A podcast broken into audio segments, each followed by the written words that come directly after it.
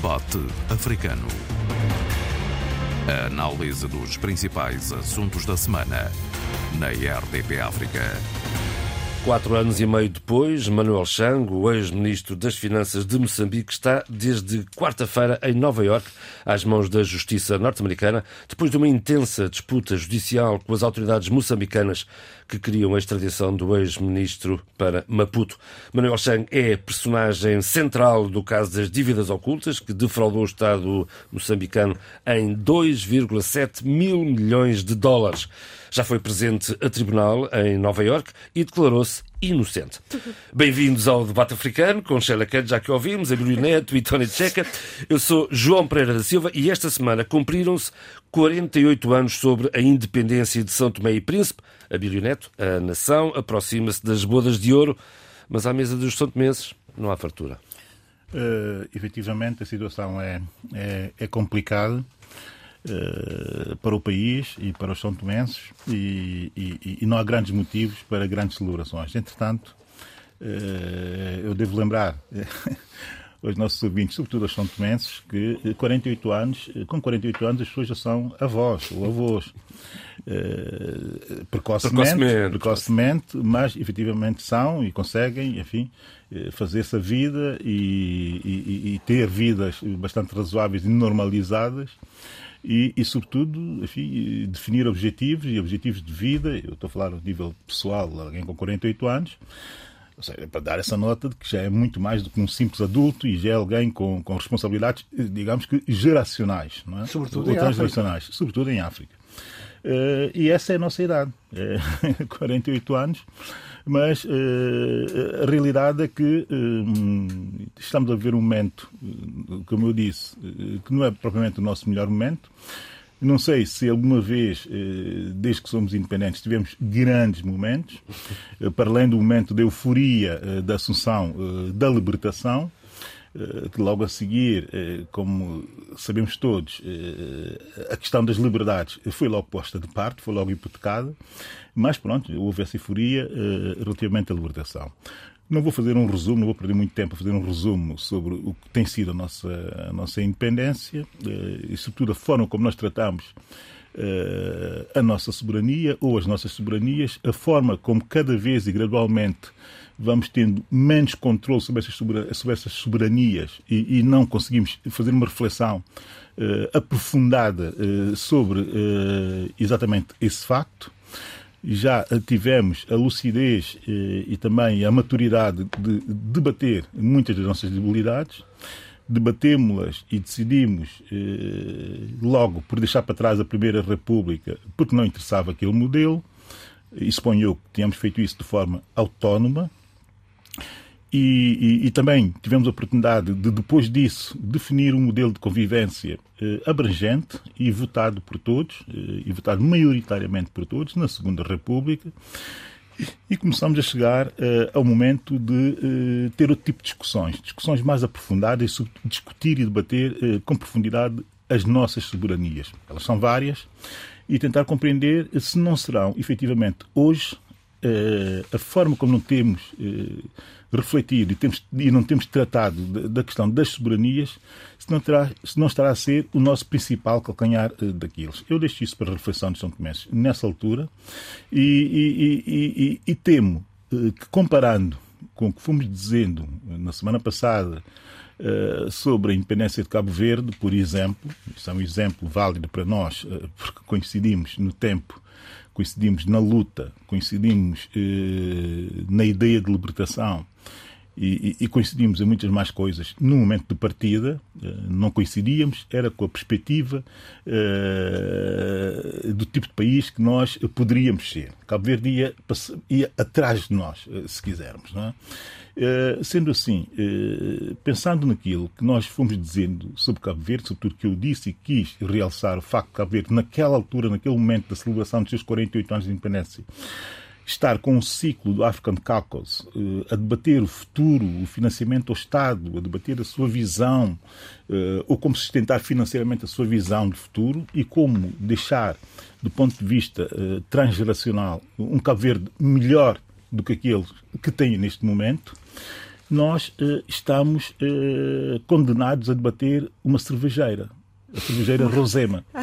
Que esta semana voltou a ser notícia, não é? Que passa a ser outra vez o tema central uh, da reflexão no Parece país. que não há mais nada nos últimos 20 anos. E, e, e, e eu não vou dizer muito mais sobre uh, os 48 anos de independência, deixo só para a reflexão dos São Tomenses essa nota uh, da diferença entre aquilo que os Cabo Verdes debatem na comemoração da sua independência e aquilo que nós estamos fadados a debater, que é a cervejeira Rosema e as transações e as transições também, uh, a volta dessa uh, cervejeira. A questão que fica para São Tomé, e que fica para mim, um São Tomé normal, que às vezes fala na rádio, é a seguinte questão, quer dizer, mas a nossa visão de futuro é debater a resema, é debater uma cervejeira, que ainda cima com uma cerveja que não vale nada, vamos lá ser claros, eu já disse isso aqui várias vezes, e, e, e só para alimentar umas elites parasitárias que não têm capacidade de definir outro tipo de objetivos para um país e, e para um conjunto de pessoas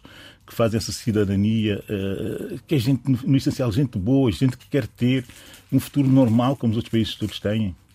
É, é essa que é a reflexão que nós temos que fazer. Sheila. Uh, bom dia a todos. Em primeiro lugar, uh, parabéns, Abilo, pelos 48 anos da tua, do Obrigado teu país. ainda assim. Obrigado do teu país, assim. porque acho que isso é importante ah, dizer.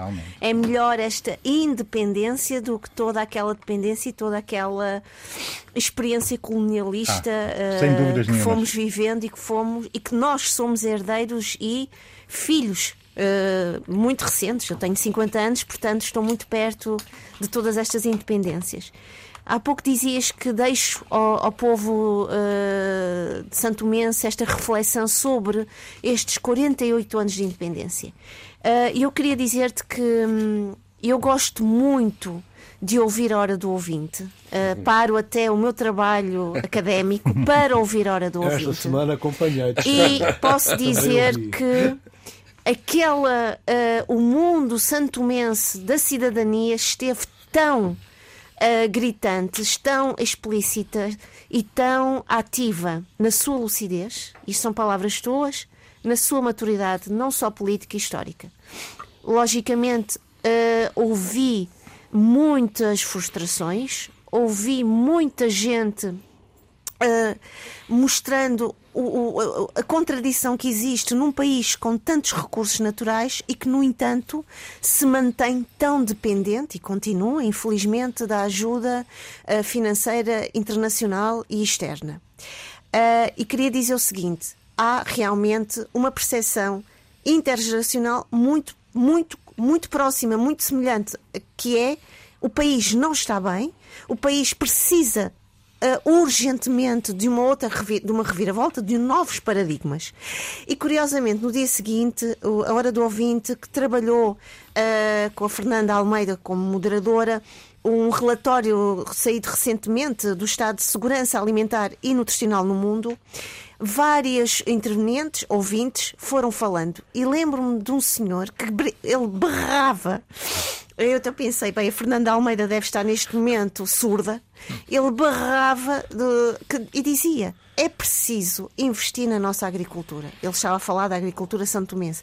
É preciso olhar para aquilo que nós temos de, de uma estrutura que pode ser muito importante para nós, porque efetivamente uh, o relatório da, da, segurança alimentar em África, nomeadamente na África Central e Oriental, os números são absolutamente assustadores. Uh, uh, as estatísticas mostram um, uma insegurança e um nível de insegurança alimentar das populações, não só populações jovens, mas também populações mais antigas, com idade mais antiga, com níveis, como disse, muito preocupantes. E, portanto, estes dois dias, o dia 12 e dia 13 de julho, realmente vieram uh, uh, condensar e, de certa maneira, uh, dar um maior apoio a esta reflexão que tu trazias agora sobre os 48, 48 anos da independência de Santo Meio Príncipe. E a verdade é esta.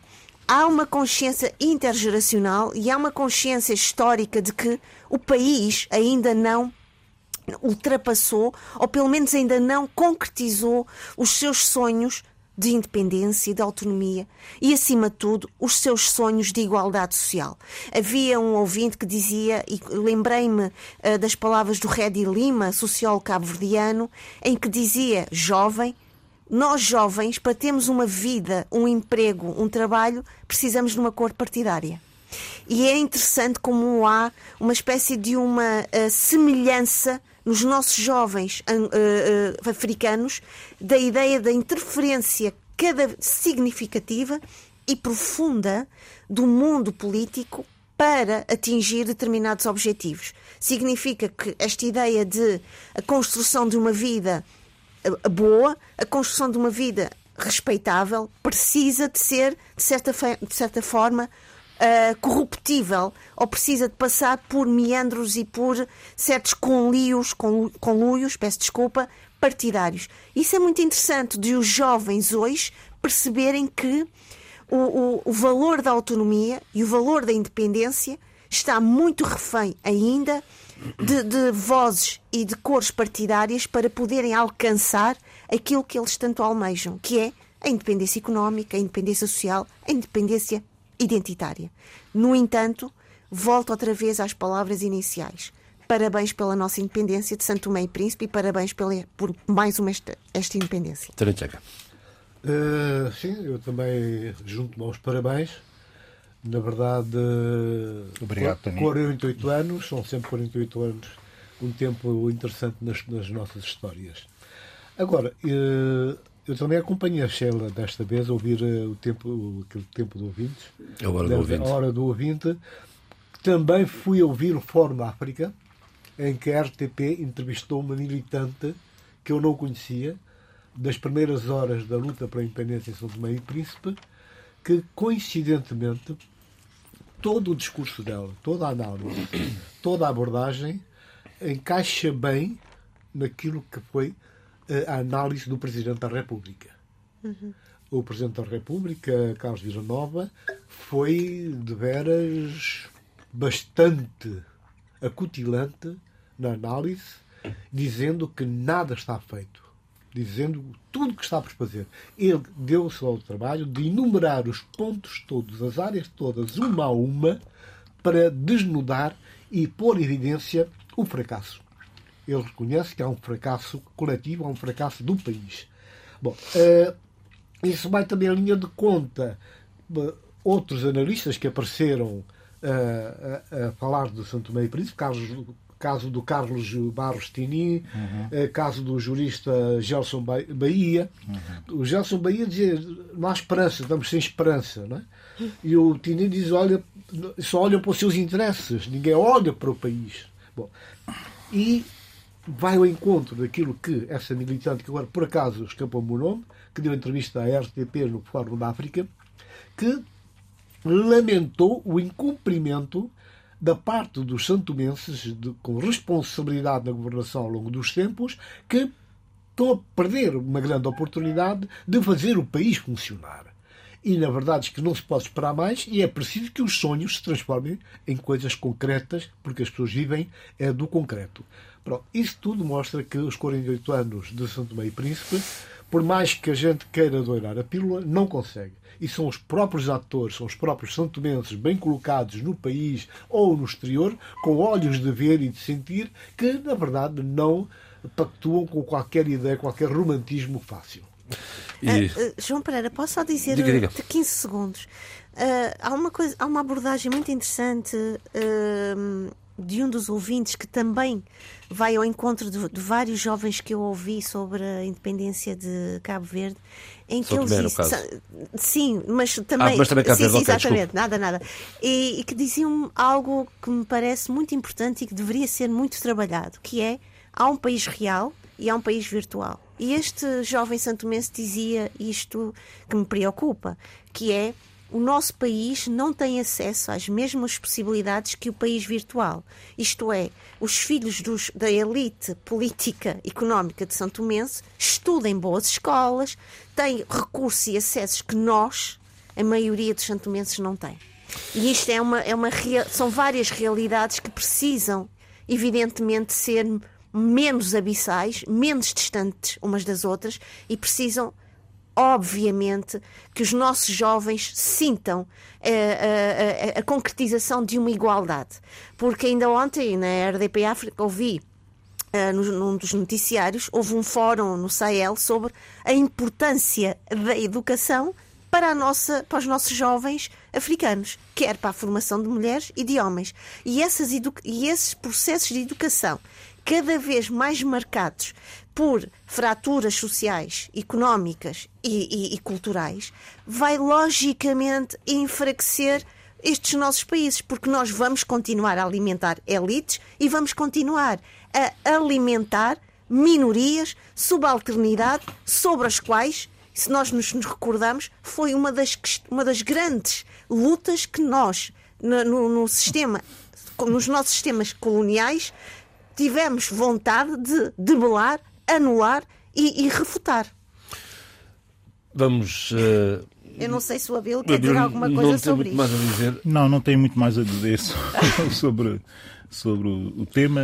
Eu lembro-me, no início, quando vi para o debate africano, quase que alugava o tempo Uh, Senti muito tempo, a tua falta, a, tua, tempo... a, a, a, falta da tua voz no dia 12 de julho. Não, a minha voz. Uh, há outras pessoas com vozes e vozes muito interessantes, como o, o, o Carlos Bastini, o, o Gelson Bahia, que é a nova geração e a geração que está obrigada a assumir muita da responsabilidade que resulta da irresponsabilidade de outros que ficaram para trás. E, e, e, sobre eles, de facto, existe esse peso tremendo de ter que lutar por um país melhor, mas eh, utilizando instrumentos, ferramentas, ideias, eh, paradigmas, eh, rupturas que têm que ser feitas para que tenhamos resultados diferentes. A verdade é que os meus colegas, e eu não me alongo mesmo nada mais, a verdade é que os meus colegas falaram aqui de paradigmas, falaram bem, temos que ter a coragem de fazer rupturas, falaram também dessa espécie de engolimento que existe da, da sociedade por parte do mundo político, mas isto também é uma história já pós-colonial que se acentua muito mais profundamente, eh, se calhar até do que no colonial.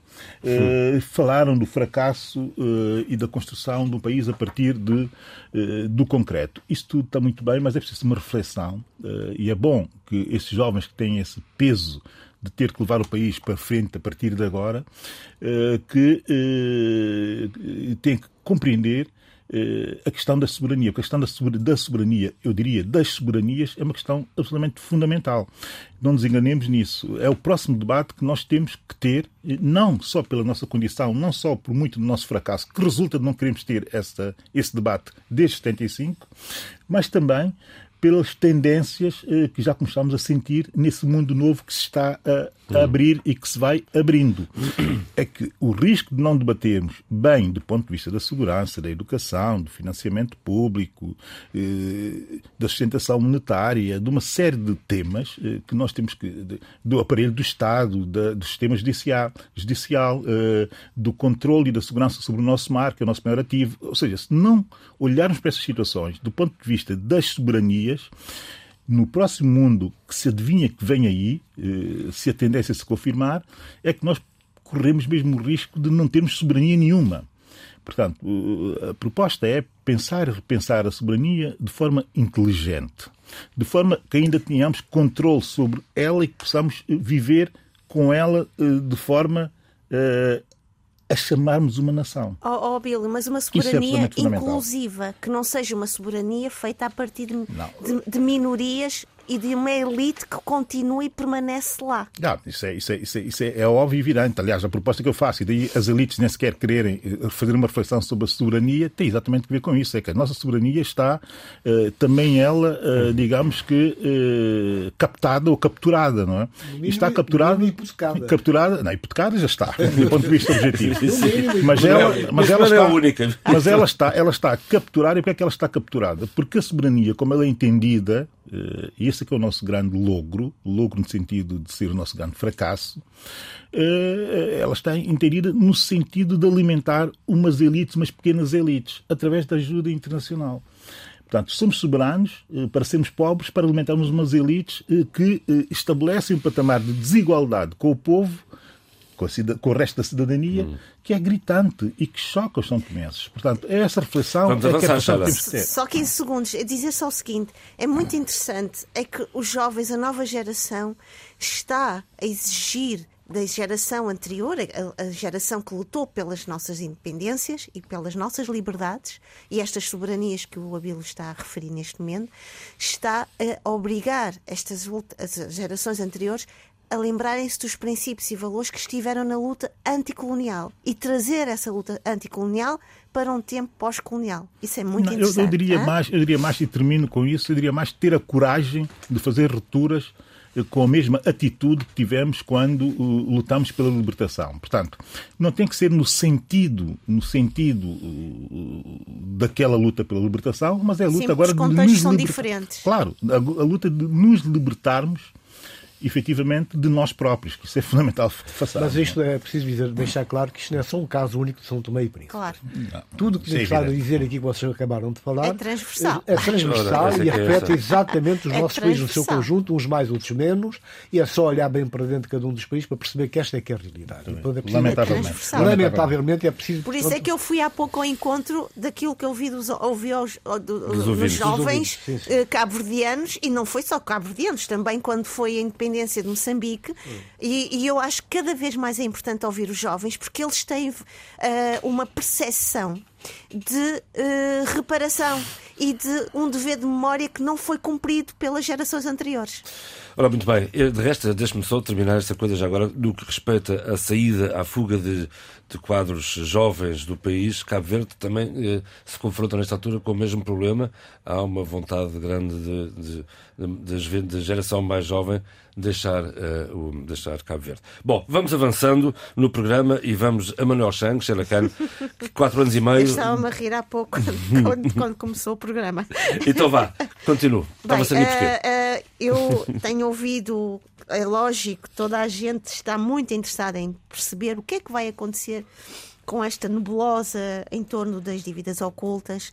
Há aqui uma grande esperança que esperança, e eu rio porque são várias as pessoas e analistas, e eu fui estando muito atenta aos vários debates. Uh, uh, portanto, Manuel Chang está neste momento em Nova York, uh, foi extraditado para os Estados Unidos. Não esquecermos que dois países pediram com várias, com bastante, com diferentes intenções a extradição, portanto, de um nos Estados Unidos, outro Moçambique. Em primeiro lugar, isto é uma vitória, e é importante dizê-lo, uh, do, do Fórum de Notoria do Orçamento, que foi, é uma plataforma da sociedade civil moçambicana que sempre lutou e sempre disse que Manuel Chang não tinha condições, ou a justiça moçambicana não tinha condições para julgar Manuel Chang. E, portanto, isso mostrou-se muito evidente e, claro, agora nesta, nesta sua presença uh, no Tribunal de Brooklyn. Manuel Chang, é preciso dizê-lo, para alguns dos nossos ouvintes que possam neste momento estar a tentar perceber quem é Manuel Chang, muito rapidamente, foi ministro das Finanças durante a governação do antigo presidente da República de Moçambique, Armando Guebus, entre 2005 e 2010. E qual é a sua importância no meio de tudo isto? Como ministro das Finanças, avalizou um, um, um, um, dívidas ilegais, porque não foram não foram, não foram, não eram do conhecimento quer do Parlamento moçambicano, nem sequer do Tribunal Administrativo, de 2, mil milhões de euros. Portanto, há pouco o João Pereira dizia 2,7 mil milhões de dólares. Uh, este dinheiro que foi que era supostamente para criar, a favor da criação de várias empresas, eh, Ematum, o Proíndicos, Imam, eh, e que era também para o setor da segurança marítima. Ora bem, lembremos-nos que eh, Manuel Chang, como Ministro das Finanças, avalizou e assinou esta, estas, esta, esta, esta autorização. Aqui a questão é saber quem deu autorização a Manuel Chang e quem, quem for, quem são as pessoas que estão por detrás de toda esta nebulosa, como eu disse há pouco, relativamente a, a, ao processo das dívidas uh, ocultas ou ilegais. Lembremos que em 2019, Jean Boustani, uh, uh, empresário libanês que estava relacionado com o Prininvest, que foi um intermediário em todo este esquema, saiu e foi, foi, saiu inocente. Neste momento, Manuel Chang declara-se Uh, sim, inocente. Inocente, inocente. foi inocentado. Ele foi, foi inocentado. inocentado. Isso é verdade. Foi inocentado. Obrigada, Abílio, uh, pela, pela correção. Aqui a questão é que uh, Manuel Chang declara-se inocente. Muitos analistas não acreditam, moçambicanos, que se haverá algum tipo de novas revelações ou algum tipo de ajuda da parte de Manuel Chang, porque há aqui um espaço de lealdade perante aqueles que estão e que estão, logicamente, envolvidos em todo este processo das dívidas ocultas. Veremos o que é que vai acontecer.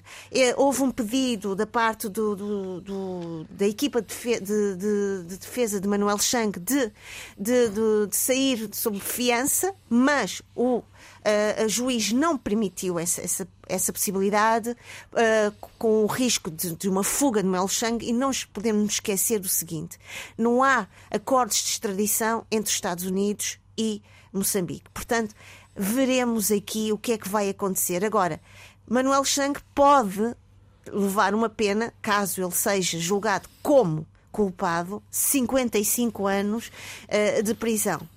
Uh, verá, veremos aqui o que é que vai acontecer, que tipo de trabalhos é que, de, em termos da, da, sua equipa de defesa, que vão ser apresentados. Uh, agora, o que nós todos queremos, e, e não nos podemos esquecer, é que com este problema das dívidas ocultas, Moçambique foi profundamente, significativamente uh, afetado. Uh, lembremos que houve um corte ao nível de, de, de, de, apoio financeiro, houve um corte ao nível dos doadores e que empurrou o país para uma crise económica, financeira, social tremenda. E não nos, esquecer, não nos podemos também esquecer que também Moçambique teve esse problema com as dívidas ocultas e logo a seguir sofreu toda a situação, como todos nós sofremos, com o Covid, com, com o confinamento e, portanto, uh, há aqui uma espécie de um dever moral que Moçambique quer, que acima de tudo que os moçambicanos querem que seja resolvido, porque toda a gente pergunta onde estão esses tais mil milhões, qual é o paradeiro de todo esse dinheiro que está neste momento em sítio desconhecido. Então, uh, bom, uh, entretanto, uh, ele chegou, está nos Estados Unidos, no Tribunal de Brooklyn, e já se declarou inocente. Até aí, penso que não é propriamente uma notícia. Não, não cabe na cabeça de ninguém que, na minha não cabe, que o Shang tivesse tido a, a capacidade para decidir tudo o que aconteceu. Ele tinha que ser eh, autorizado ou instruído para dar esses passos. Como é que vai ser este julgamento? Quem, quais serão as figuras arroladas para depor? Porque, bom, aqui há muitas cumplicidades. Não é? é preciso dizer que ele estava preso na África do Sul desde 2018, são para aí 5 anos. Quase 5 anos, 4 anos e meio. 4 anos e meio, quase 5 anos. E, e nós sabemos muito bem que há dirigentes moçambicanos que estão sob suspeita. Houve ali um conluio com o Banco Crédito Suíço também, quer dizer, isso acaba. E o VTP da Rússia. É? Exatamente. É? Acaba por alargar o leque e tornar mais complexo o que vai ser, o que pode vir a ser este julgamento. Eu não vejo, sinceramente, analisando com frieza, depois tudo o que aconteceu, o que está a passar, e conhecendo minimamente a forma de atuar da justiça norte-americana, que mais gente não venha a ser arreglada para, de facto, esclarecer esta questão, que isto é um, é um problema bicudo mesmo. Uh, não vejo que Armando Gabusa tenha grandes passos de manobra ele tem feito todo um jogo de cintura, eh, tem feito todo um, um discurso, tem-se posicionando de forma a escapar no meio desta tempestade, uma chuva violenta, mas não me parece que, na hora certa, no momento certo, quando o livro começar a ser aberto e os passos a serem dados um a um, que ele consiga escapar. realmente esperemos que só fique por Gamusa. Atenção. Isto é um problema, é uma hora grave, preocupante para toda a República de Moçambique. A ver, vamos. Toda a República de Moçambique era onde eu agarraria para uh, realçar, uh, digamos que, uh, as três perspectivas que eu acho que se deve ter a partir deste momento relativamente ao caso das dívidas ocultas e a efetivação da extradição do Dr. Manuel Chang para Estados Unidos da América. A primeira perspectiva é exatamente esta uh, que o Tano Checa acabou de realçar e que tem, digamos que, um espelhar num posto muito interessante do Almoço Mocavel. Hoje estou para falar de jovens uhum. e jovens que pensam nos nossos países e o Almoço Mocavel é um daqueles jovens que pensam nos nossos países. Faz um posto sobre essa situação muito interessante e eu passo a ler muito rapidamente e a citá-lo naturalmente. Como país, seguimos a, a forma universal, mas falta-nos conteúdo.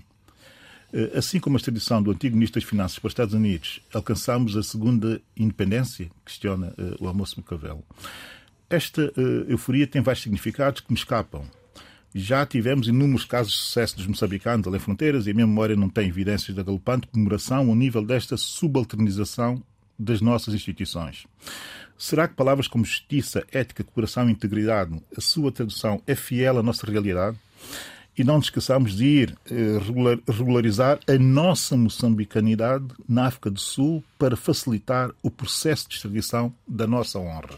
Fecha a citação. É evidente que o Moço Macavelo é fundamentalmente um poeta, eh, mas é eh, um ativista atento da sua realidade. E diz aqui coisas muito importantes sobre aquilo que nós, ou como nós, deveríamos estar a abordar questões como esta questão das dívidas ocultas é preciso que nós, eh, para sermos eh, efetivamente soberanos, tenhamos a capacidade eh, de entender inteligentemente a soberania. Há um aspecto que é, primeiro, internalizar esse tipo de situações e tentar regularizar internamente e quando, aqui vem o segundo, a segunda perspectiva, e quando não é possível, trabalhar nas esferas internacionais no sentido de nos colocarmos ao lado de novas movimentações, de novas propostas de transformação que estão a ser feitas ao nível internacional. E eu aqui chamo a atenção para o seguinte: neste momento, de um ano para cá, sobretudo com mais intensidade, muitos atores estão, e já atores eh, de poder, de poder político forte, estão a, a, a, reiterar a ideia, e já existe muito, muita documentação sobre isso, da criação de um Tribunal Anticorrupção Internacional. Eh, muito a imagem eh, do, do, do, do TPI.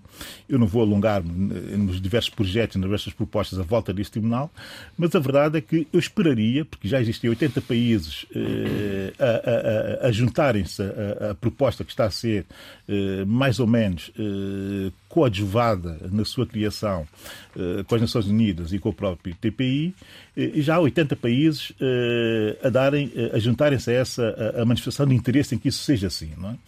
Nós estamos a falar de 5% do PIB mundial. Quer dizer, a lavagem de dinheiro e a, e a corrupção, sobretudo política, vale 5% do, do PIB mundial. São qualquer, é qualquer coisa como 2 trilhões de dólares.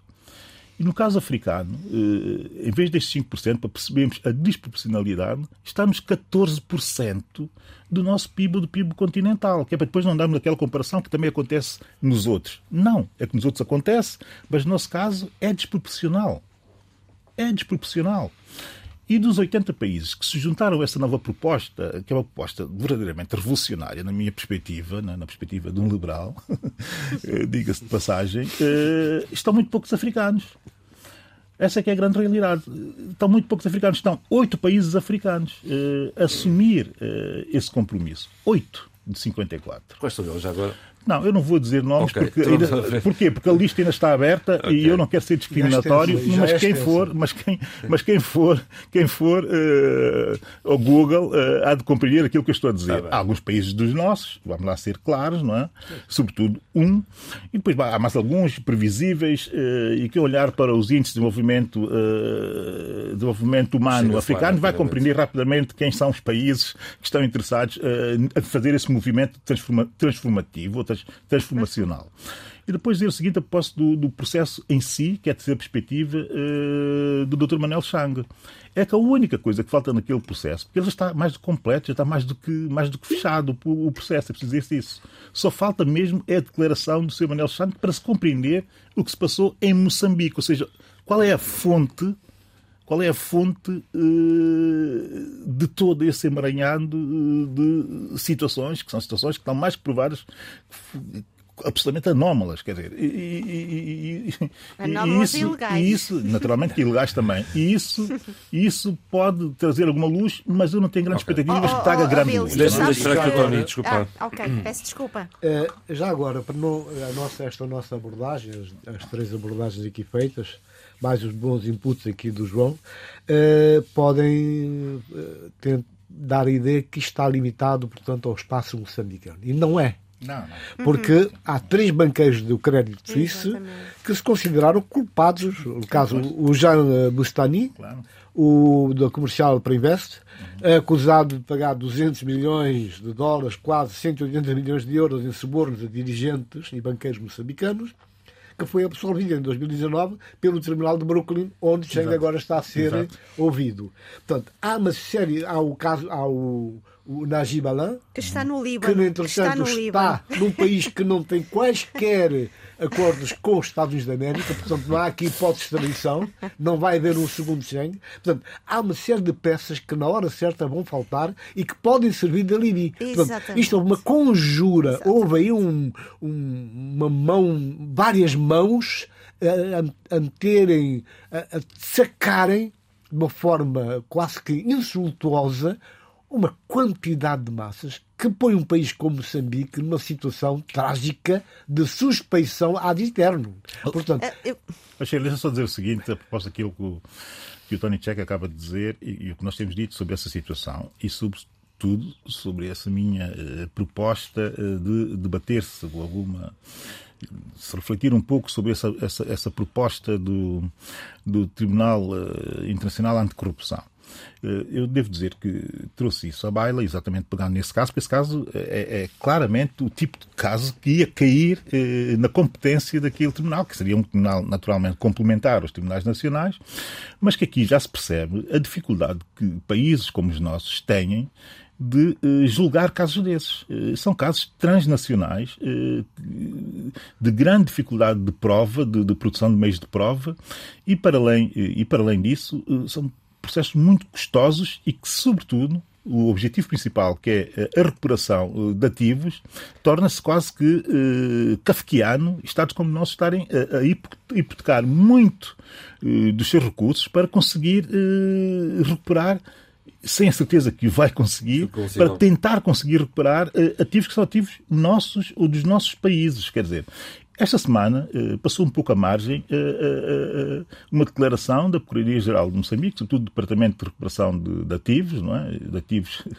anticorrupção. Quer dizer, aquilo eram uns carrinhos, eram umas casinhas, uns imóveis e não passava disso quando nós pensamos na dimensão dos 200 milhões de dólares. Porque não há capacidade, de facto, de fazer. Daí essa proposta que não é uma proposta que vai resolver o problema da corrupção, mas ajudará naturalmente a, a fazer um caminho diferente daquele caminho que tem sido perseguido até agora. Muito bem. Pois aqui há, há um aspecto, só, já vou, vou terminar. Epá, há, há, um aspecto, há um aspecto. Só, já passo, já passo. É só para esclarecer aqui um aspecto. O, o advogado do, do, do, Shein, Manuel. O, do Manuel Shein, uh, Adam Ford, que já chegou de pedir pura e simplesmente o arquivamento deste processo, Elojo diz que, que as condições são péssimas, continuam a ser difíceis, mas chama a atenção que o seu cliente não vai desistir. E o próprio Chang diz que eu pretendo ficar, pretendo ser julgado aqui.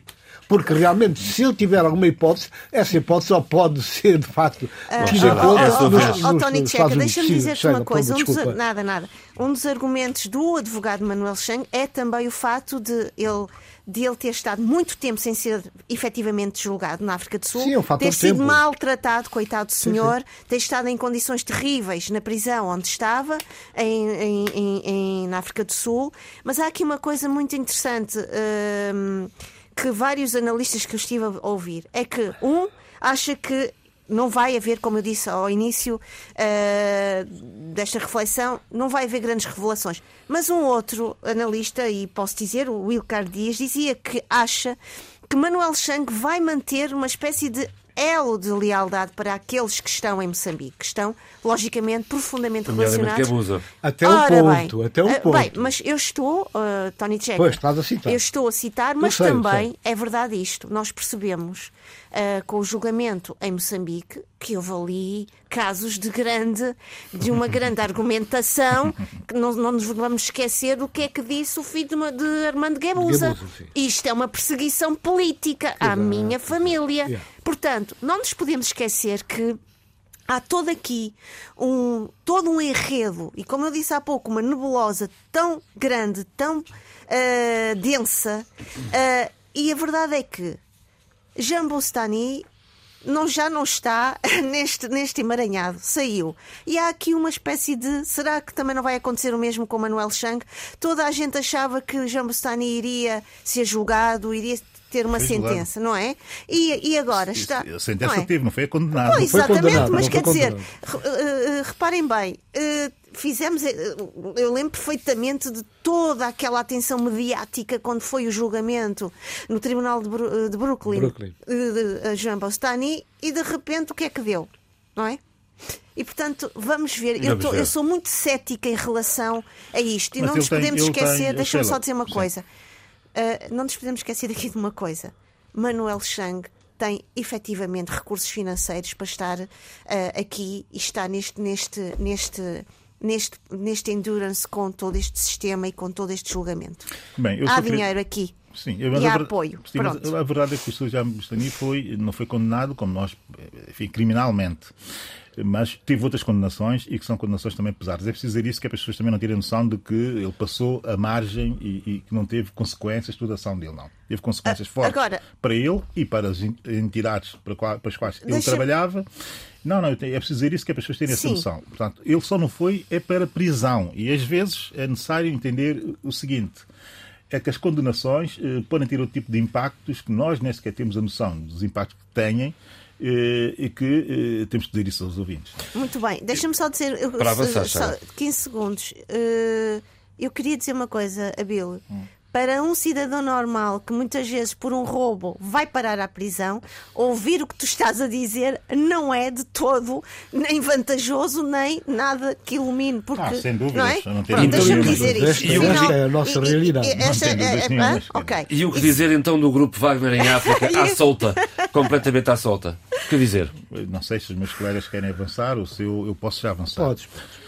Há algumas coisas que a mim me fazem muita confusão. Eu não sei se sou perigosinho eh, é perigosinho Yaya ou se é perigosinho Lemba. Perigosinho Lemba. Eu, não sei se ele, eu já não sei se ele é africano ou não. Porque eh, quando ele fez aquela manobra eh, que fez entre a Ucrânia e a Rússia e a caminho de Moscovo, há algumas coisas que me chocaram e chocaram violentamente. Para além de ter estado a ver, mais ou menos, com alguma atenção, os comentários uh, dos especialistas uh, nas televisões, por exemplo, portuguesas, também ouvi na espanhola, ouvi uh, na Al Jazeera, ouvi na CNN internacional, ouvi numa série de canais e também fui lendo e, e ouvindo também em África. E a francesa que deu muito espaço a... Sim, também, deu, deu, deu, deu, deu. E, e, há uma coisa que me chocou muito, de repente o senhor Prigogine parecia que era um africano. Porque, por duas situações muito específicas. Ou, já vi isto, não é? Ou, ou, ou, ou, o destino dele estava em África, ou o destino do grupo dele estava em África, e tudo passou a, a remeter-se uh, para a África.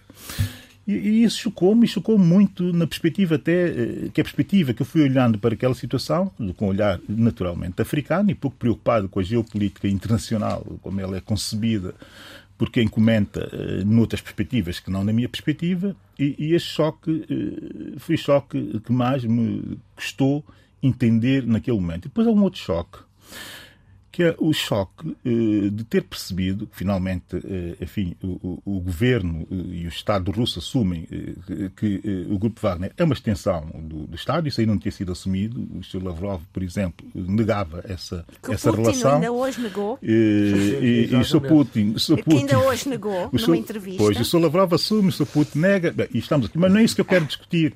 O que eu quero discutir também é uma outra evidência que também me chocou, ainda do ponto de vista mediático, sobre a situação situação. Que é, eu ouvi a, a, a qualificação daquela situação eh, de todas as formas possíveis e imaginárias, eh, desde rebelião, motim, eh, marcha pela justiça, revolta, mas ninguém falou ou, pouca gente falou, ou foi aflorando ao de leve e a tentar impedir que isso fizesse semântica daquele momento de tentativa de golpe de Estado. Ou seja, toda a gente afastar essa, essa, essa possibilidade. Se a situação fosse. Bem, eu, eu, eu, sou sintético. Como se essa situação, se essa situação fosse, e que está a questão semântica maior, se a situação fosse em África, rapidamente era uma tentativa de golpe de Estado e não havia Sim. aqui outras, outras variações semânticas para tentar dúvida, enquadrar aquele, aquele, aquele momento. Convém que os africanos também comecem a ter uma perspectiva própria sobre, eh, essas, sobre, essas, sobre essas especificidades, não é? Tanto do lado ocidental eu não gosto do, do, desse, desse, desse, conceito ocidental, mas também do lado do próprio Estado russo, toda a gente com essa preocupação de não transformar aquilo numa tentativa, numa tentativa de, golpe de Estado. De e depois, há terceiro, deixa-me só, deixa só terminar, okay. a propósito do grupo Wagner. Temos aqui. Sim, gostei muito de ouvir uh, o senhor eh, Putin uh, dizer que só pela guerra da, da Ucrânia uh, tinha dado mil milhões de dólares, financiado mil milhões de dólares aos Wagner. E eu fui, naturalmente, pesquisar e compreendi que em África África, só com minas de ouro. Nos últimos três anos, os, os grupo Wagner, os, o Grupo Wagner fez 900 mil milhões de dólares.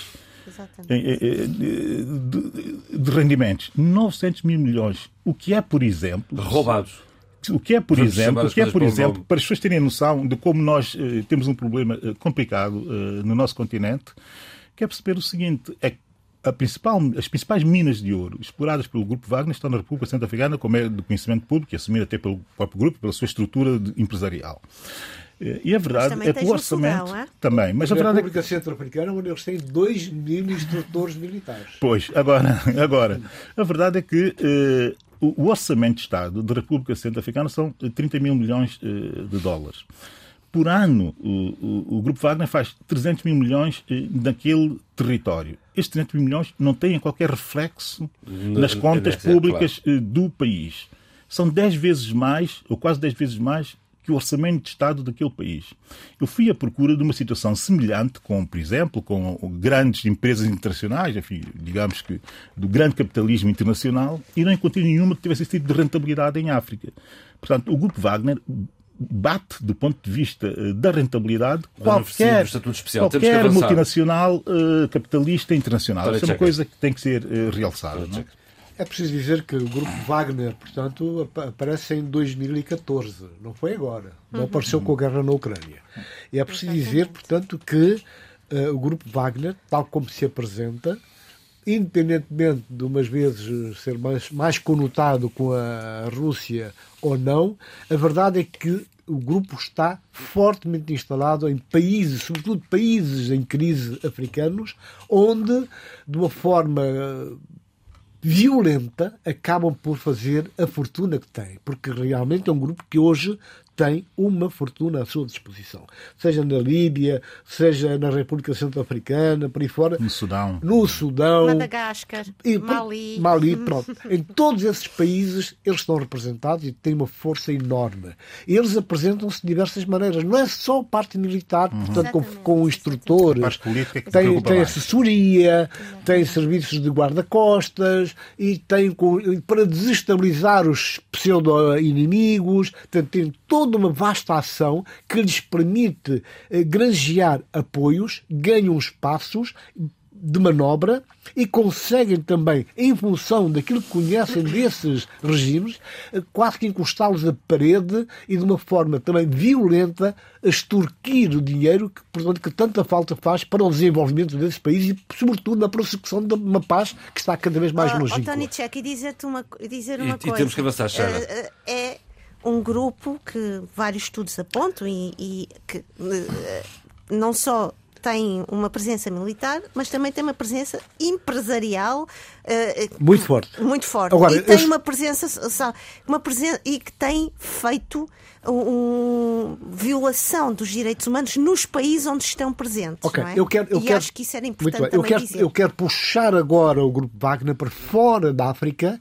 para chamar a atenção um aspecto que pode vir a ser determinante, fatal ou não, para o grupo Wagner, que é a guerra na Ucrânia. O que está a acontecer na Ucrânia, os problemas entre o, entre o grupo e eh, Moscovo pode, eh, podem trazer consequências inimagináveis. Portanto, há que esperar para ver com atenção quais são os, os, limites de Prigozhin, como é que Prigozhin, portanto, vai conseguir lidar com os generais russos que estão descontentes e até que ponto o próprio Putin vai conseguir aguentar essa balança. Mas Eu paro aqui porque vamos já generais detidos também, não é? Alguns detidos e outros não. É? É não Posso terminar só a dizer o seguinte? 30 segundos. Não. 30 segundos, mesmo 30 segundos. A 3 de julho de 1977, eh, a Organização das Nações eh, Africanas eh, subscreveu uma convenção era a Convenção para a Eliminação uh, dos Mercenários em África, em 1977. Está subscrita por 12, 12, 12 uh, dignatários uh, africanos da altura, uh, sendo que o único presidente que eu me lembro que subscreveu essa, essa, essa convenção foi o Dr. Agostinho Neto, e depois outros eram ministros dos negócios estrangeiros ou primeiros-ministros da altura, e veio a ser ratificada por todos os países africanos em 1988. Levamos 11 anos para ratificar uma, uma convenção anti-mercenarismo no continente. Muito bem. Vamos aos e livros, é preciso ter memória. É vamos, preciso vamos ter memória livros. e é preciso ter memória e ser rigorosos Está... e consequentes com aquilo que nós assumimos. Está captado. Sheila, livros. Vamos aos livros. Hoje a Espanha ficou fica para a próxima semana. É, pois, uh, infelizmente. Vamos uh, em frente. Não queria deixar de lembrar já agora que o David, que o David peço desculpa, o David é o meu filho, peço desculpa aos nossos ouvintes. já que o Abel falava da questão da memória, não, não, não vamos apagar da nossa memória Milan Kundera que faleceu esta semana aos Já 90... me roubaste um tema.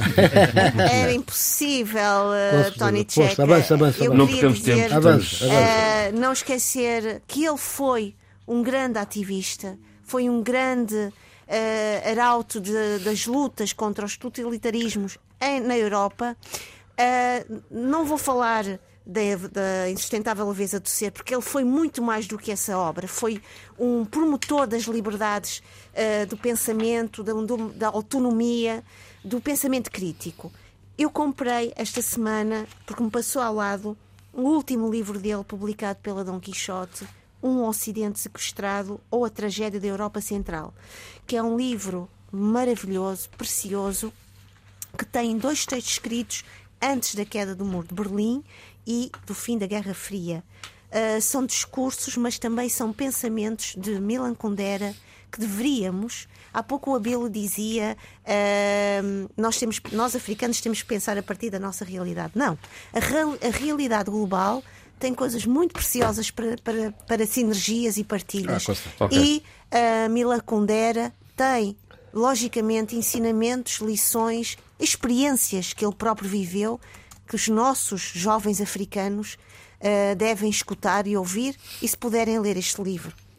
Eu só, eu só iria aproveitar também para falar que, para dizer que tive o prazer, o privilégio enorme de estar com ele em França oh. há uns anos atrás. Conversamos, uma pessoa sossegada, tranquila, que não utiliza as palavras em vão e que lamentavelmente nós, o mundo perdeu um dos seus maiores escritores. E eu digo, é um caso, mais um caso, de alguém que não recebeu, que nunca recebeu o Prémio Nobel de Literatura devido aos seus posicionamentos ideológicos políticos de outrora, que ele depois abandonou, mas em todo caso ele pagou, é, pagou, pagou caríssimo essa fatura e só agora, em 2019, é que conseguiu recuperar a sua nacionalidade de tcheca.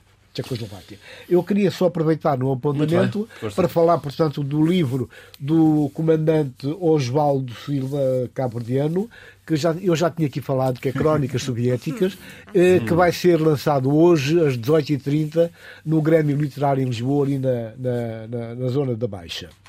Não sei se dá tempo para falar do caso do presidente do Irão que está num périplo para a África. É preciso dar atenção, temos de dar atenção a, esta, a este périplo, as andanças do, do presidente iraniano, que já esteve na América Latina, em alguns países, quatro países, uh, agora, está, agora está a visitar um conjunto de países africanos e com uma agenda sobrecarregada, até porque depois de tudo isso ele vai participar na Cimeira dos BRICS. E depois aí voltas ao tema. Bem, eu uh, ainda uh, em modo novas gerações e em modo uh, independência de São Tomé e Príncipe, a comemoração do, do, do, seu aniversário, a Oani Salvaterra, aqui da casa, também escritora, também atriz, também ativista, se quisermos, uh, também quase tudo. Uh, estreia, ou estreou ontem, aqui em Lisboa, no Malaposta, uma peça, que é uma performance, com base em textos de muito boa gente, incluindo a São Deus Lima e da própria, a OANI. Limites, está até o dia 16, está, portanto, até o domingo, se não me engano muito.